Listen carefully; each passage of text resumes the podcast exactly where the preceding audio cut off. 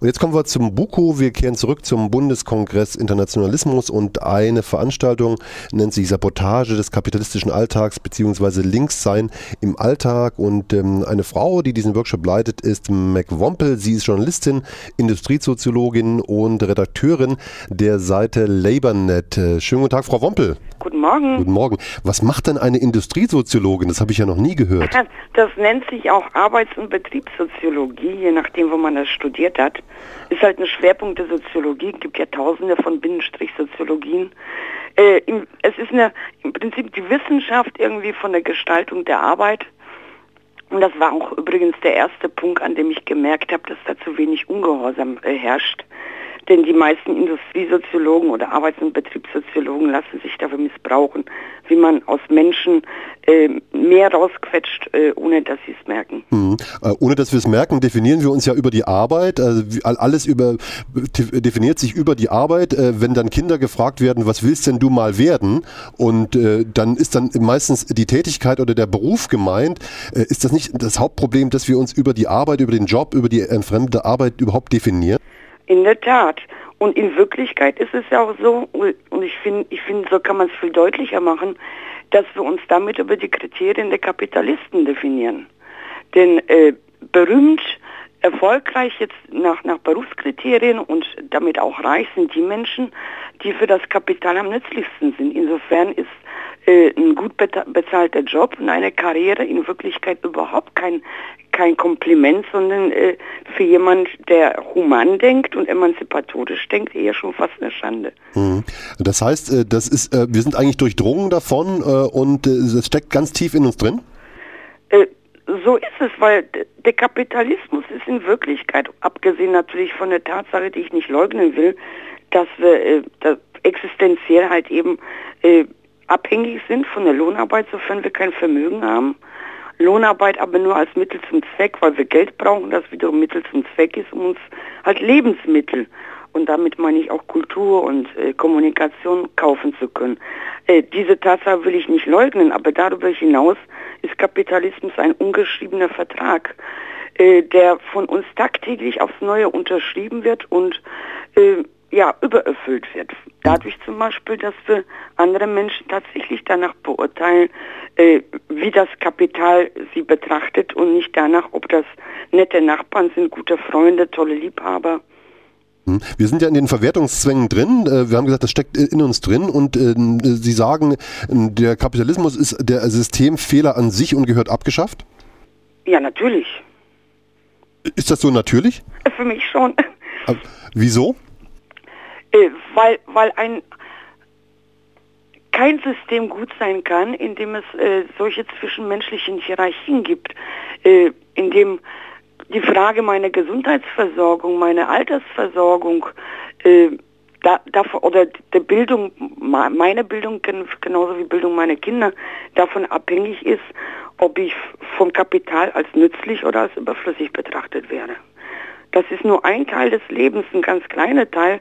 Und ich finde das, ich finde das ganz witzig. Es klingt naiv, aber mit der Occupy-Bewegung kam in viele Köpfe wieder rein, äh, oder auch mit, mit, mit der mit der Unzufriedenheit, mit der, äh, wie, wie die Krise auf uns abgewälzt wird, kam, kam eine ganze bana banale Geschichte wieder in die Köpfe rein und wurde auch ausgesprochen, dass die Wirtschaft eigentlich für uns da sein soll. Das ist ein Mittel zum Zweck, um zu überleben und eben Spaß zu haben. Wie konnte denn das passieren aus soziologischer, aus soziologischer Sicht, dass der Kapitalismus uns so durchdrungen hat? Denn so alt ist er ja noch gar nicht. Der Kapitalismus in Reinform, in dieser Durchdringung der Gesellschaft, ist ja eigentlich, wenn man sich die Geschichte der Menschheit anguckt, noch gar nicht so alt, ist eigentlich ein junges Ding.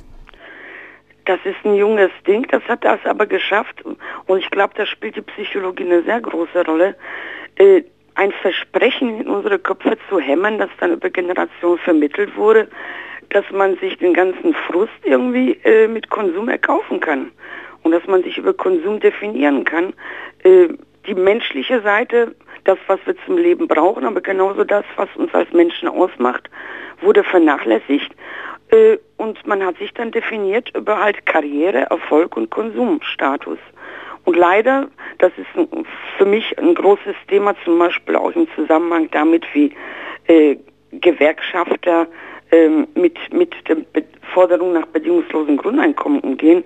Leider spielt da sogar auch die Gewerkschaftslinke, also eher die kritischen linken Gewerkschaften, mit einer Rolle, indem man aus dem, aus dem Übel der Lohnabhängigkeit eine Quelle des Stolzes gemacht hat. Wenn dein starker Arm es will, stehen alle Räder still, äh, so dass sich das dann irgendwann verselbstständigt hat. Aus Mittel zum Zweck wurde dann ein Selbstzweck, äh, um den wir jetzt kämpfen, um den alles kreist, um den alle Ängste kreisen auch. Äh, bekomme ich Arbeit, behalte ich die Arbeit, was passiert morgen auf der Arbeit, verliere ich die Arbeit. Genauso wie aus den Gewerkschaftsprogrammen die Überwindung des Kapitalismus und der Lohnarbeit verschwunden sind, äh, ist auch die Frage überhaupt verschwunden, lohnt sich das Lohnarbeiten überhaupt? Und wir wissen ja, dass viele irgendwie vier, fünf Jobs brauchen und immer noch nicht überleben können. Hm. Sie sagen, wir sind durchdrungen davon. Das ist ja eine große kulturelle Frage. Das ist so tief in uns drin, in jeder Pore. Äh, das muss doch also ein sehr schmerzhafter Prozess sein, zu erkennen, äh, dass ich, äh, dass ich mich möglicherweise davon verabschiede, weil das ja an die Substanz geht und ans Eingemachte tatsächlich, oder?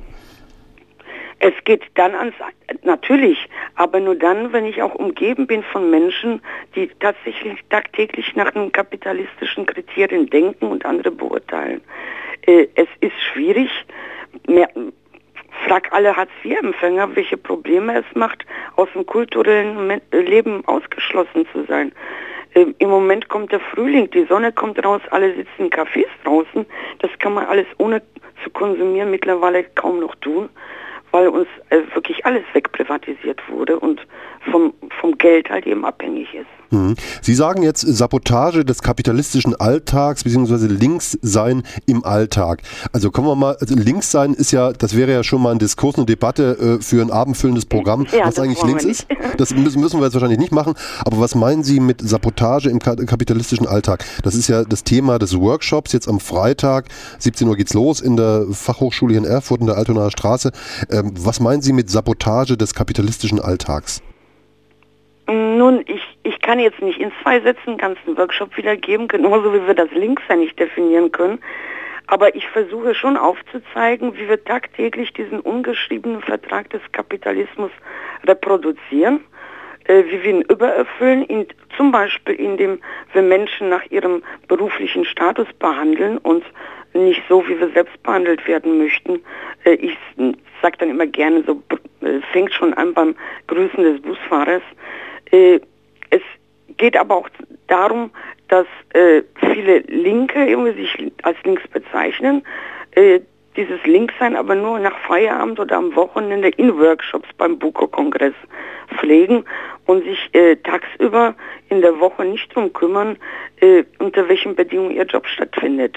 Ob dann Leiharbeitnehmer oder eine äh, Hartz-IV-Empfängerin neben ihnen sitzt, äh, das wird ausgeblendet als Job, den man äh, betreibt, um leben zu müssen. Und Politik findet nach Feierabend statt. Und ich finde, dass der Alltag sehr politisch ist und sich daran an Kleinigkeiten äußert, denn wir, wir gehen den ganzen Tag durchs Leben äh, und sind abhängig von Arbeit, die andere für uns leisten. Ob das jetzt die Bäckereifachverkäuferin ist oder äh, vorher der Bäcker oder halt eben der Busfahrer, wer auch immer.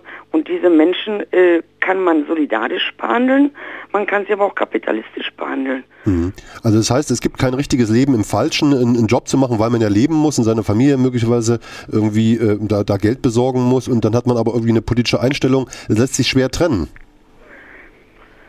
Das sollte man nicht trennen, wenn die Politik äh, tatsächlich ernst gemeint ist. Äh, ich, ich gebe nicht sehr viel auf, auf äh, Empörungsproteste, die monatelang geplant werden müssen, ein, zwei Tage dauern oder eine Großdemo in Berlin, wenn ich dann vorher und nachher tagtäglich irgendwie den Kapitalismus unnötigerweise reproduziere. Äh, natürlich gibt es existenzielle Zwänge, wie gesagt, aber äh, mir geht es darum aufzuzeigen, dass wir absolut unnötig und freiwillig, aber halt unbewusst, hoffe ich, äh, den Kapitalismus übererfüllen.